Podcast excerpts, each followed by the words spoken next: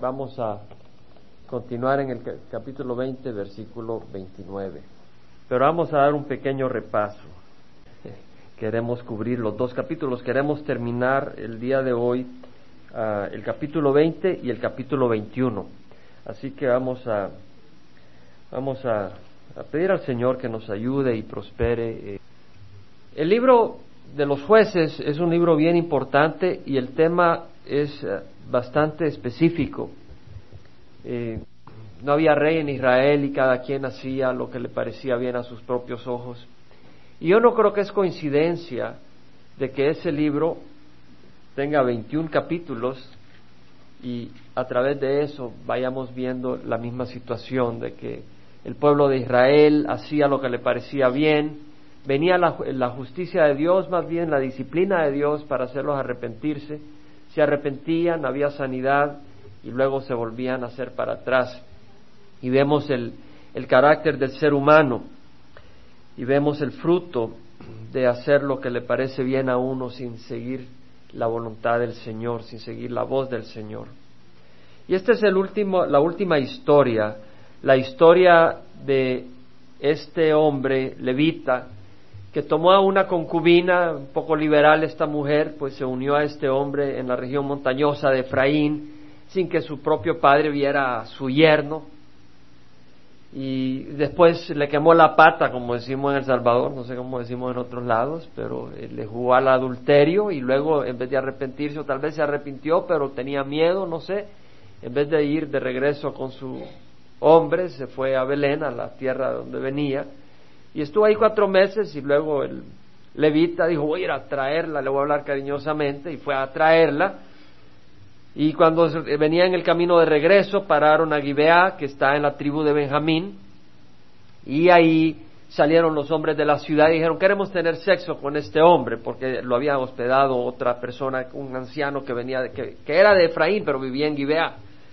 Y pues les dio hospitalidad al, a este levita que iba de regreso al norte hacia, hacia donde él venía y pues los hombres de la ciudad dijeron queremos tener sexo con este hombre eran hombres perversos y el, levita le dio a la concubina no llévate mi concubina ahí haz lo que quieras con ella gran caballero no y pues la violaron abusaron de ella toda la noche y la pobre mujer llegó arrastrándose a la casa donde estaba hospedado su hombre y murió y el hombre levita cuando salía para agarrar camino ni siquiera estaba pendiente ya de ir a buscarla la vio muerta ahí se la, la puso en el asno se la llevó a Efraín cuando llegaron a la región montañosa la cortó en pedazos y mandó las doce piezas todos los miembros verdad tres uno dos tres uno dos tres seis y la pierna seis doce miembros una para cada tribu a decir lo que había ocurrido y pues todo Israel dijo, esto es increíble, tenemos que purgar Israel de esta maldad. Así que eh, se pusieron juntos, se unieron y fueron a Mizpa, cuatrocientos mil soldados israelitas dispuestos a, a, pelear y a, y a luchar contra Gibeá, pues ahí se habían convocado en Mizpa. Y eh, los mejamitas, en vez de recibir la exhortación de el pueblo de Israel que les dijo entreguen a los malhechores para que purguemos este mal de Israel, en vez de hacer eso, y dijeron no, no los entregamos, se consolidaron, se identificaron con los malhechores y dijeron eh, somos una familia, ¿qué estás, ¿qué estás diciendo? Y presentaron un ejército de 26 mil hombres para pelear, 26 mil contra 400 mil. Imagínate, estaban en minoría, pero eran tercos, iban a defenderse, iban a defender sus derechos a ser malvados iban a defender su derecho sanguíneo como familia a estar unidos, aunque estuvieran unidos para maldad. Y así es uno en el mundo, desgraciadamente.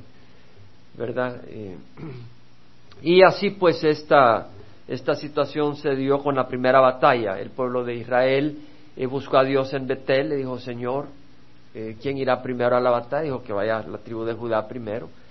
Y entraron en la batalla, se pusieron enfrente de Gibeá, y los de Benjamín que estaban en Gibeá salieron eh, y empezaron a matar a los israelitas, mataron 22 mil. Y clamaron los israelitas, fueron a Betel, Señor, ¿qué pasa? ¿Cómo es posible? Eh, eh, debemos de ir y pelear contra los hijos de nuestro hermano Benjamín. Se dieron cuenta que era su familia. a través de esa derrota, de esa primera batalla, a pesar de que habían consultado con el Señor, se estaban dando cuenta que no era simplemente de ejercer disciplina, eran sus hermanos los que estaban corruptos. Y ellos estaban ejerciendo disciplina con sus hermanos. Y nosotros como cristianos tenemos la obligación de exhortar a nuestros hermanos, pero eh, cuando somos quebrantados tenemos más sensibilidad para exhortar a nuestros hermanos que cuando no hemos sido quebrantados. Y así el pueblo de Israel, al haber sido quebrantado, tenía más sensibilidad. Volvieron a ser derrotados la segunda vez, murieron dieciocho mil, total de cuarenta mil israelitas muertos.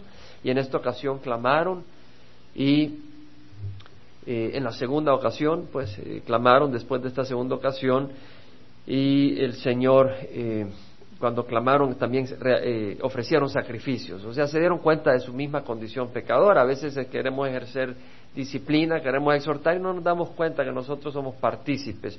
El pueblo de Israel era partícipe, era partícipe del pecado porque la condición que se estaba dando en la tribu de Benjamín no era una condición de repente, sino que se fue deteriorando y fue ocurriendo. Entonces vemos que esa maldad eh, el pueblo de Israel la fue permitiendo. Entonces eran partícipes de esa condición que se estaba dando y, pues eran culpables. Ellos eh, ofrecieron sacrificios y el Señor les dijo, mañana salgan eh, que les entrego a Benjamín en sus manos. Ahí vamos, eh, el capítulo 20, versículo 29 al 48, es una historia bastante interesante. La tuve que leer varias veces, yo me imagino que unas diez veces fácilmente y más, tratando de entender algunos elementos de la historia que a veces aparecen ser un poco confusos, pero sí, a través de la gracia del Señor pude ponerlo todo junto. No vamos a leerlo todo, pero vamos a leer algunas secciones. El versículo 29 le dice, puso pues Israel emboscadas alrededor de Gibeá, es decir, pusieron los israelitas, se pusieron algunos escondidos en escondites para entrar a Gibeá. La, estrategia que iban a tener era la siguiente, el ejército iba a venir, el ejército de Israel y se iba a poner eh, en, posición de batalla en frente al pueblo de Gibeá. Entonces los de Gibeá, los benjamitas iban a salir en batalla y cuando salieran en batalla los de Israel iban a salir corriendo. Entonces ellos iban a, perseguirlos y en lo que se iban alejando de la ciudad, los que estaban emboscados, es decir, escondidos, iban a meterse a quemar la ciudad, le iban a prender fuego y el humo iba a ser señal para que los otros que estaban dando el entendimiento que estaban eh, escapando, se dieran vuelta y los agarraran de atrás y por adelante y destruyeran a, los, a los de Benjamín. Esa era la estrategia. Y aquí pues vemos Puso pues Israel emboscadas alrededor de Gibeá. Los hijos de Israel subieron como los hijos de Benjamín al tercer día, perdón, contra los hijos de Benjamín al tercer día y se pusieron en orden de batalla contra Gibeá como las otras veces. Se pusieron pues en posición de batalla.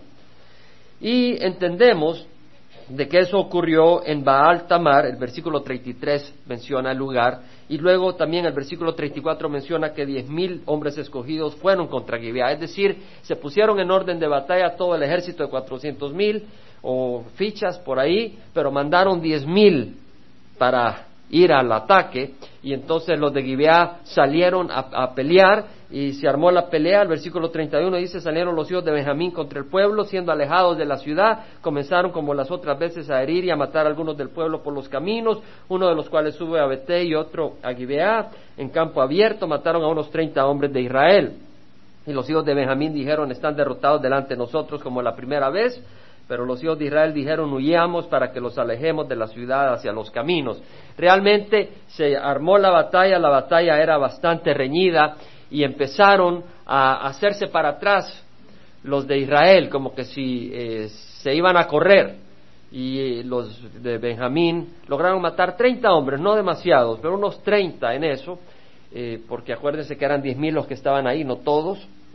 Empezaron a salir en carrera y en el versículo 37 leemos que los emboscados se apresuraron y se lanzaron contra Gibeá, se metieron y se desplegaron e hirieron a toda la ciudad a filo de espada, es decir, hicieron una masacre.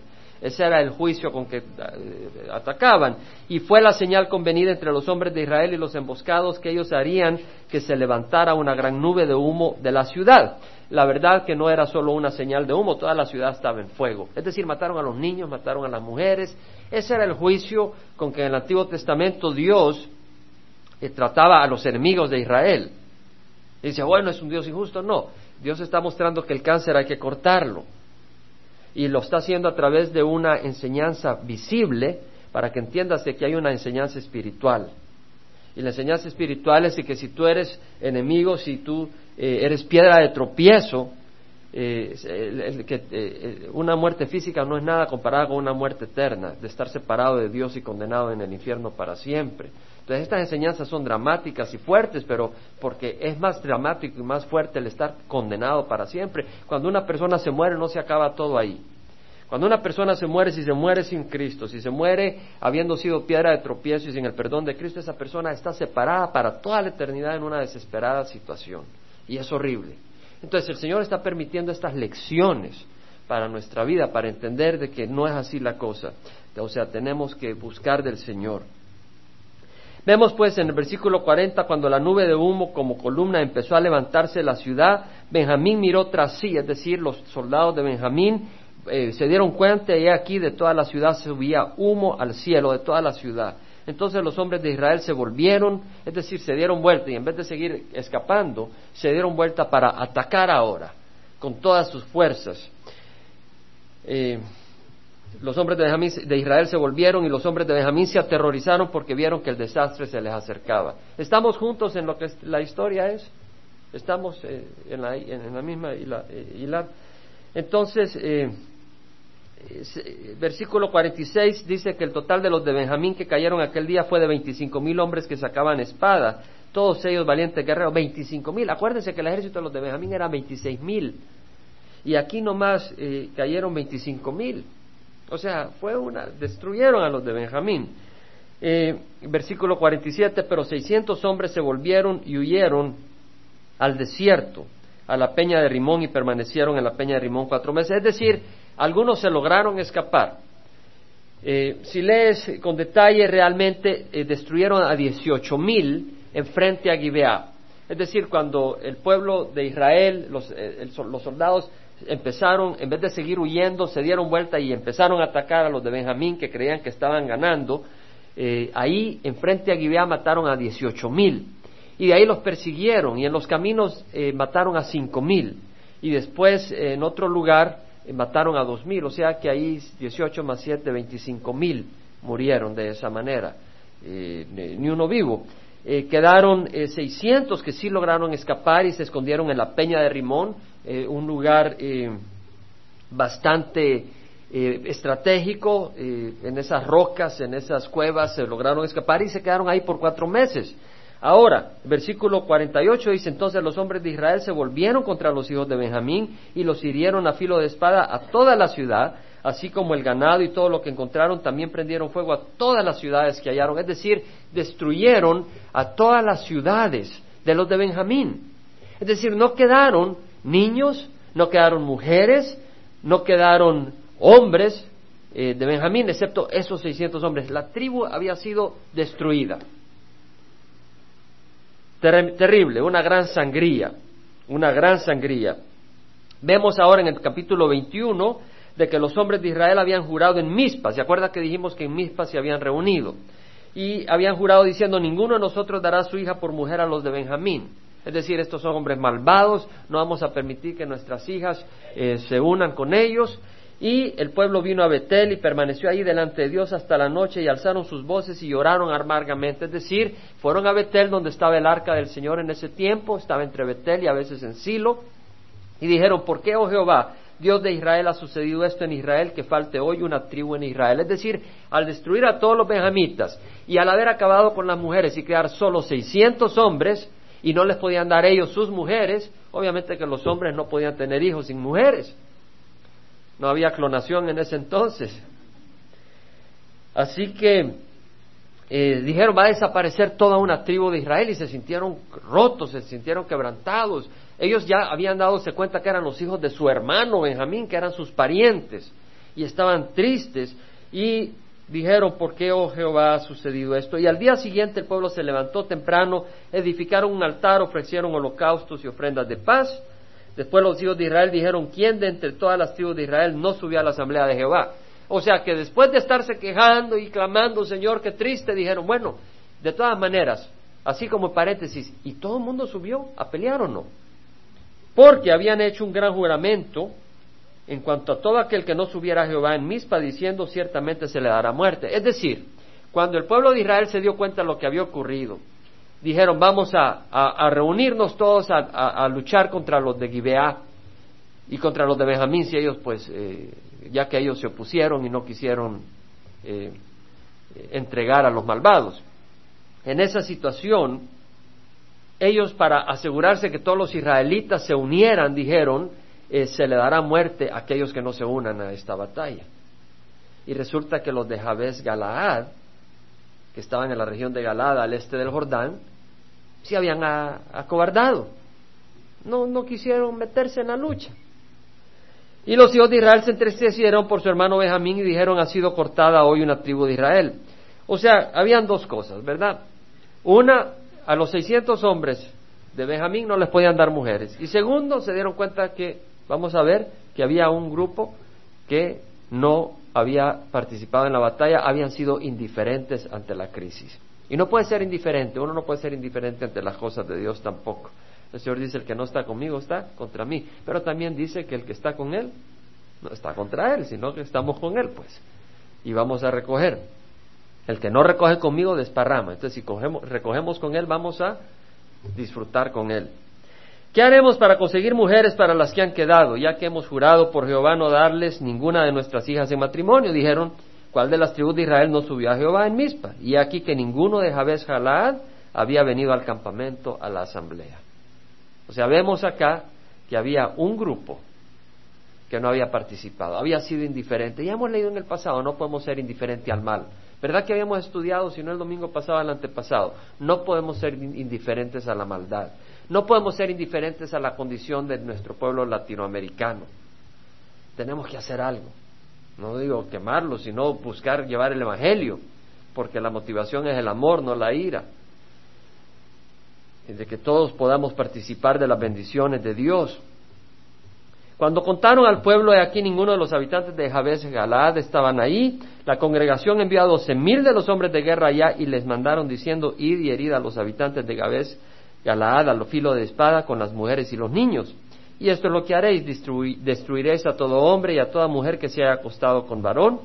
Y hallaron que entre los habitantes de Jabes Galaad a cuatrocientas doncellas que no se habían acostado con varón, y las llevaron al campamento en Silo que está en la tierra de Canaán, como a veinte kilómetros al norte de, quince kilómetros al norte de Betel.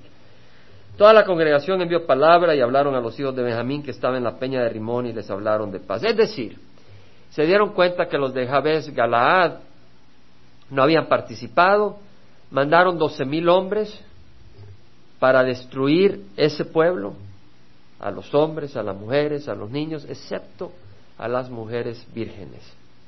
Y hallaron cuatrocientas vírgenes. Y dijeron, bueno, estas, y ahora ve, estamos cumpliendo la justicia, estamos destruyendo a estos hombres que han sido, que no participaron, fueron indiferentes a la maldad, y la indiferencia es una gran maldad, y vamos a destruir esta indiferencia. Pero vamos a aprovechar y las mujeres vírgenes se las vamos a entregar a los benjamitas y pues de esa manera eh, puede continuar la tribu de Benjamín, pero solo habían 400, no 600, ah, eran 600 benjamitas. Entonces, bueno, dice que la congregación envió palabra y hablaron a los hijos de Benjamín que estaban en la peña de Rimón y les hablaron de paz, es decir, le dijeron, ¿saben qué? Ya, no se preocupen, no los vamos a matar, queremos que ustedes existan como tribu, es la voluntad de Dios y queremos ayudarles. Volvieron entonces los de Benjamín y les dieron las mujeres que habían guardado vivas de entre las mujeres de Jabes Galaad, mas no había suficiente para todos. Y el pueblo tuvo tristeza por Benjamín porque Jehová había abierto una brecha en las tribus de Israel, es decir, casi, casi desaparece una tribu. Entonces los ancianos de la congregación dijeron, ¿qué haremos para conseguir mujeres para las que quedan? Ya que las mujeres de Benjamín fueron destruidas. Y dijeron, debe haber herencia para los de Benjamín que han escapado para que no sea exterminada una tribu de Israel. Pero nosotros no le podemos dar mujeres de nuestras hijas porque los hijos de Israel habían jurado diciendo, maldito el hombre que dé mujer a los de Benjamín. Es decir, dijeron, faltan 200 benjamitas que necesitan mujeres. Y el problema es que no le podemos dar nuestras mujeres porque hemos dicho que maldito sea el que le entregue su hija a los de Benjamín. Entonces no podemos darle las mujeres. ¿Cómo vamos a hacer? Ahí hay 200 hombres que necesitan mujeres. Dijeron, he aquí, cada año hay una fiesta de Jehová en Silo, que está al norte de Betel, al lado oriental del campo que sube a Betel, a Siquem y al sur de Lebona. Y mandaron a los hijos de Benjamín diciendo, id y emboscados en las viñas. Y velad, y aquí, si las hijas de Silo salen a tomar parte en las danzas, este era el festival de la cosecha. Entonces saldréis de las viñas y tomaréis cada uno una mujer de las hijas de Silo y volved a la tierra de Benjamín. Y entonces, y sucederá que cuando sus padres o sus hermanos vengan a quejarse a nosotros, les diremos, dánoslas voluntariamente, porque no pudimos tomar en batalla una mujer para cada hombre de Benjamín. Tampoco vosotros se la disteis, pues entonces seríais culpable. En otras palabras, dijeron, esto es lo que vamos a hacer. Hay que darle 200 mujeres a estos 200 hombres. ¿Cómo vamos a hacer? No se las pueden dar voluntariamente porque estarían bajo maldición. Entonces el pueblo de Israel dijo, no quiere decir de que Dios así se los había instruido, pero ellos decidieron. Hay una fiesta en Silo, la fiesta de la cosecha, y salen las doncellas a bailar hermosamente y con alegría se gozan. Entonces le vamos a decir a los hombres que se han quedado sin mujer, que se escondan, y cuando salgan a bailar cada uno se debe a su mujer. Y cuando salgan los parientes todos enojados, le vamos a decir, ¿sabes qué? Eh, la verdad es de que no hay maldición con ustedes porque no se las dieron así a propósito. Y segundo, pues entiendan que era necesario para preservar a la tribu de Israel. Así hicieron. Y dice que lo hicieron así los hijos de Benjamín, tomaron mujeres conforme a su número entre las que danzaban, de las cuales se apoderaron y se fueron y volvieron a su heredad y reedificaron las ciudades y habitaron en ellas. Los hijos de Israel se fueron entonces de ahí, cada uno a su tribu y a su familia, y todos ellos salieron de ahí para su heredad. Y aquí concluye en esos días no había rey en Israel, cada uno hacía lo que le parecía bien ante sus ojos. Ese no es el plan de Dios. El que como ellos tomaron a las mujeres no es el plan de Dios. Porque las mujeres no son objetos. Como eh, la, la guerra que se dio, bueno, imagínate, hemos estado leyendo a través del libro de jueces el comportamiento de Sansón y el comportamiento del pueblo de Israel en distintas eh, situaciones y, vemos el, resultado. Acá el resultado de la concubina, ella pues una mujer liberal y terminó muerta. Terminó violada y terminó muerta. ¿Verdad? Si ella no hubiera cometido adulterio, si hubiera estado en Efraín, pues no le hubiera ocurrido todas estas cosas, consecuencia de sus acciones. Luego vemos una tribu, la de Benjamín, indiferente a la maldad, y una familia, los de Gibeá, sin hospitalidad eh, y con hombres malvados homosexuales eh, dispuestos a, abusar eh, violenta y forzadamente de otras personas. Eh, vemos las mujeres y los niños masacrados por el pueblo de Israel, tratando de hacer justicia, tratando de purgar el mal.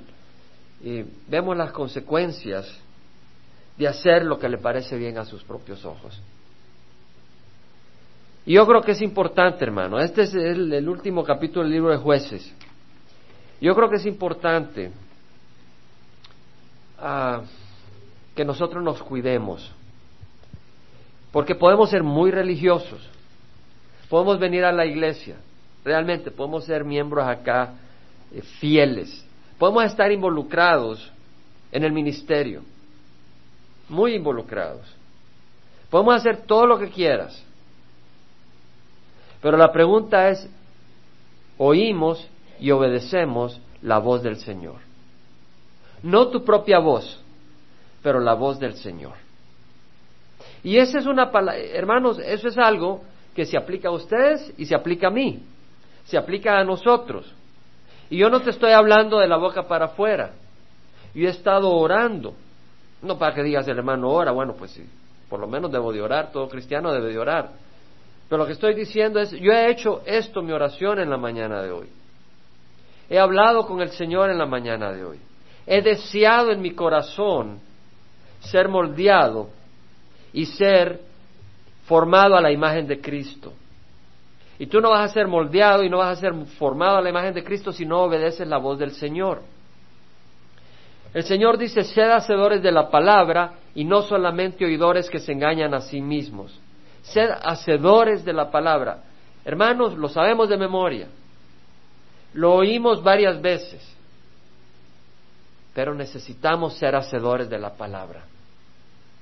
Realmente necesitamos ser hacedores de la palabra y no solamente oidores. El Señor dijo, hermano, este no es un viaje de condenación. Ay, ya nos está martillando. No es eso. No es eso. El Señor dijo, yo no puedo hacer nada por iniciativa mía. Jesús. Él mismo no hizo nada por iniciativa suya. Él dice, no puedo hacer nada por iniciativa mía. Como yo oigo, así juzgo. Es decir, como él oye la voz del Señor, la voz del Padre, lo que Dios le dice, lo que el Padre le decía cuando él estaba en la tierra, él así consideraba las cosas. Y mi juicio es justo porque no busco mi voluntad, sino la del que me envió, dijo Jesucristo. Él busca la voluntad de Dios. Así fue el caminar de nuestro Señor Jesucristo.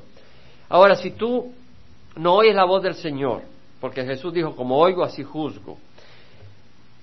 Si tú no oyes la voz del Señor, sino que oyes la voz del mundo y así juzgas, entonces cuando te invitan a emborracharte, tú juzgas que eso está bien. O tal vez no te invitan a emborracharte, pero te dicen, ¿sabes qué? Eh, marca que saliste a las cinco, pero tú te sales a las cuatro y media de tu trabajo. Y tú dices que está bien, porque estás oyendo la voz del mundo y estás juzgando de esa manera y actúas de esa manera. Pero no, debemos de oír la voz del Señor y entonces vamos a juzgar así, debemos de juzgar tal como oímos. Esta es la voz del Señor y así evaluamos las cosas. Nuestro Señor Jesucristo oía y evaluaba y entonces actuaba de esa manera. Hermanos, nosotros somos la, la, obra de nuestro Padre. No estoy hablando en cuanto a como pecadores, porque somos pecadores. Pero yo estoy convencido que las circunstancias no son accidente. Yo estoy convencido que Dios trabaja con las circunstancias y con, las, con los hombres y con las mujeres con las que entramos en contacto, con las personas. Tal vez con ese jefe que te vuelve loco, que ya no lo aguantas. O tal vez en esa situación que ya no sabes ni qué hacer, el Señor está usando esa situación para moldearte. Y la clave para Él moldearte es que tú hagas la voluntad de Él. Que tú no solo oigas su voz, pero que escuches su voz y la hagas. Y cuando tú la estás haciendo, estás siendo moldeado a la imagen de Dios. Hoy me pasó un pensamiento y es que Jesucristo es el verbo encarnado. No es una revelación nueva, está escrito en la palabra del Señor y el verbo se hizo carne y habitó entre nosotros. ¿Sabes lo que quiere decir eso? Realmente lo, lo puede ver en la mañana de una manera preciosa y es que Jesús es el verbo encarnado. ¿Qué quiere decir? Que no hay nada de la palabra de Dios que Jesús no la cumpla en su presencia. En nosotros no es así. Hemos oído la palabra del Señor, pero muchas veces en las circunstancias no actuamos de acuerdo a la palabra del Señor. Jesús es la expresión viva de la palabra de Dios. Es decir, todo lo que es la palabra de Dios, la sabiduría, la humildad, el amor, la compasión, todo lo que enseña la palabra de Dios, lo ves en la persona de Jesús. Todo lo que hace Jesús, lo que deja de hacer, lo que actúa, cómo no actúa. Toda su vida es una expresión exacta de la palabra del Señor. Y Jesucristo quiere que nosotros seamos una expresión exacta de su palabra. O sea, semejantes a Jesucristo. ¿Y cómo lo va a hacer? Nos mete en el fuego, porque muchas veces tú no entiendes cuál es el actuar de Jesús. No lo entendemos. ¿Qué quiere decir? A veces no sabemos cómo actuaría Jesús en esta situación. No entendemos cómo debemos de actuar. O a veces actuamos de esta manera y creemos que estamos actuando bien. Y el Señor no nos deja salir con la suya. El Señor empieza a trabajar acá, empieza a trabajar allá, empieza a trabajar acá. ¿Por qué? Porque está moldeándonos, no condenándonos. Porque muchas veces no tienes la visión para entender. Entonces el Señor va a usar el fuego y va a usar las circunstancias para ayudarte a ver no para destruirte, sino para moldearte. Yo le pido al Señor que nosotros dejemos y pidamos al Señor que hagamos su voluntad, que nos ayude a hacer su voluntad. Mira, el salmista dijo, David, sacrificio y ofrenda de cereal no has deseado. Es decir, tú puedes traer sacrificios a la iglesia, pero no es lo que desea, dice el Señor has abierto mis oídos. Holocausto y ofrenda por el pecado no has requerido, entonces dije, he aquí vengo, en el rollo del libro está escrito de mí, me deleito en hacer tu voluntad. Jesús no dijo, tengo que hacer tu voluntad para que me apruebes. No, Jesús dijo, me deleito en hacer tu voluntad. El salmista David decía, me deleito, me da gozo hacer tu voluntad. Es como que alguien te diga, ¿sabes que el Señor quiere que te vayas a echar un partidito de tenis? ¿Cómo me deleito de echarme un partidito de tenis? Y si no te gusta el tenis, te gusta ir a pescar. El Señor me dice que te vayas a pescar toda una semana. ¡Qué fabuloso ir a hacer la voluntad del Señor! Pero te atrae. Pero aunque tal vez la carne no te atrae, pero en el espíritu sientes lo hermoso de hacer la voluntad del Señor. Porque tienes el corazón. Por eso dice, Dios mío, tu ley está dentro de mi corazón. Entonces el Señor no quiere sacrificios. Él quiere que hagas su voluntad. Tú puedes estar viniendo acá a la iglesia, o, no venir a la iglesia, como sea, pero la, la cuestión es, ¿estás haciendo la voluntad del Señor? Si el Señor te está hablando y tú sigues ignorando la voz del Señor, ten cuidado. Ten cuidado, porque sabes qué? Si el Señor te está hablando y tú la sigues ignorando, es muy peligroso. Tú no puedes ignorar la voz del Señor. De hecho, si puedes seguirle ignorando, examina si realmente eres hijo del Señor. Yo no digo que no lo eres, yo te digo examínalo. Pero el Señor te está hablando y tú sigues ignorando la voz del Señor. El Señor dijo, ¿por qué me llamas Señor, Señor y no haces lo que yo os digo? La pregunta es si estás obedeciendo o no. Ahora, el salmista dice, por la mañana hazme oír tu misericordia, porque en ti confío. Enséñame el camino por el que debo de andar, pues a ti elevo mi alma. Enséñame el camino por el que debo de andar. Enséñame a hacer tu voluntad. Es decir, no solo me abra los ojos para ver cuál es tu voluntad, sino enséñame. O sea, enséñame a hacer tu voluntad. Una cosa es entenderla y otra cosa es aprender a hacerla. Ayúdame, moldéame, toca mi corazón. Salmo 32, versículo 9 al 10 dice, no seáis como el caballo o como el mulo que no tienen entendimiento, cuyos arreos incluyen bocado y freno para sujetarlos, pero si no, no se acercan a ti. Muchos son los dolores del impío, pero el que confía en Jehová, la misericordia lo rodeará.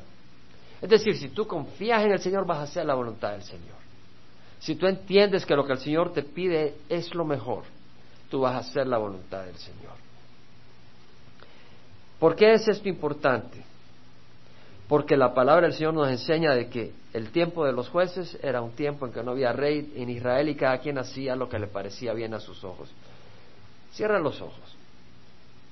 Yo no te pregunto, y vamos a hemos repetido esto muchas veces y por algo está esto acá otra vez. Si haces lo que te parece bien a tus ojos. La pregunta es, ¿haces la voluntad del Señor? Esa es la pregunta. La voluntad del Señor es hermosa. Hay un salmo muy hermoso. Me ha costado tremendamente concentrarme en este estudio. Porque el enemigo batalla, batalla. Y aún cuando estamos proclamando la palabra hay una batalla espiritual. No creas, hay una batalla espiritual. El enemigo constantemente trata de impedir. Y yo creo que es clave que entendamos que hay algo vital en el caminar del cristiano y es que no solo consiste en oír la palabra, sino en aplicarla, en tener el carácter de Cristo. Las iglesias necesitan siervos moldeados a la imagen de Cristo. Yo te digo, con los ojos cerrados, ¿quieres ser tú un siervo? No solo que conoce de Dios, pero que eres moldeado a la imagen de Cristo. ¿Quieres sonreír como Cristo sonreía a los niños? ¿Quieres mostrar compasión como Cristo le mostró compasión a la adúltera, aquel extorsionador de impuestos? ¿Quieres mostrar rectitud y un celo por lo bueno como Jesús cuando agarró el látigo y empezó a perseguir a los mercaderes porque estaban convirtiendo la casa de Dios en, en un lugar de ventas en vez de una casa de oración? ¿Quieres tener la paz de Jesús que en medio de la tormenta dormía sin problema porque sabía que estaba en las manos del Padre? ¿Quieres tener ese carácter que cuando vienen las tormentas de la vida, no corres como pollo sin cabeza, sin control, pero tienes la tenacidad, la fortaleza y la paz que Jesús mostró. Y cuando eres vitupirado e insultado, en vez de salir desesperado, como una oveja eres capaz de recibir los golpes, sabiendo de que el Padre está en control y sabiendo que hay una vida eterna que te espera? La respuesta es cada día dejarnos moldear obedeciendo a la voluntad del Señor. Salmo 103, no sé si te acuerdas de esa alabanza. Salmo 103, bendice alma mía Jehová. El Salmo 103 es un salmo muy hermoso, dice, bendice alma mía Jehová, bendiga todo mi ser su santo nombre. Bendice alma mía Jehová y no olvides ninguno de sus beneficios. Él es el que perdona tus iniquidades, fíjate, Él es el que nos perdona. Él es el que sana tus enfermedades. Él es el que rescata de la fosa tu vida, el que te corona de bondad y compasión, el que colma de bienes tus años para que tu juventud se renueve como el águila. Vale la pena hacer la voluntad de alguien que es así, así con nosotros. Vale la pena hacer la voluntad de, de alguien que nos ama y nos conoce. Vale la pena hacer la voluntad de alguien que conoce el principio y el fin, que ha existido toda la eternidad y existirá toda la eternidad. Vale la pena hacer la voluntad de aquel cuya voluntad es bendecirnos. Vale la pena hacer la voluntad de aquel que nos ama. Ahí donde estás, pídele al Señor con corazón que te ayude a hacer su voluntad. No solo a ser oidores, sino también hacedores de su palabra. No solo lo que te parece bien, sino lo que le parece bien al Señor. Si el Señor te ha hablado y sientes la necesidad de de pedir al Señor ayuda para que te ayude a hacer su voluntad. Todos necesitamos. El salmista dijo, límpiame con hisopo y seré limpio. El salmista dijo, unifica mi corazón para que haga tu voluntad. Eh, necesitamos un corazón unificado y la respuesta está en Dios, no en nosotros. El Señor dice, sacrificio y ofrenda de cereal no has deseado, has abierto mis oídos. Y lo que significa esto es lo siguiente.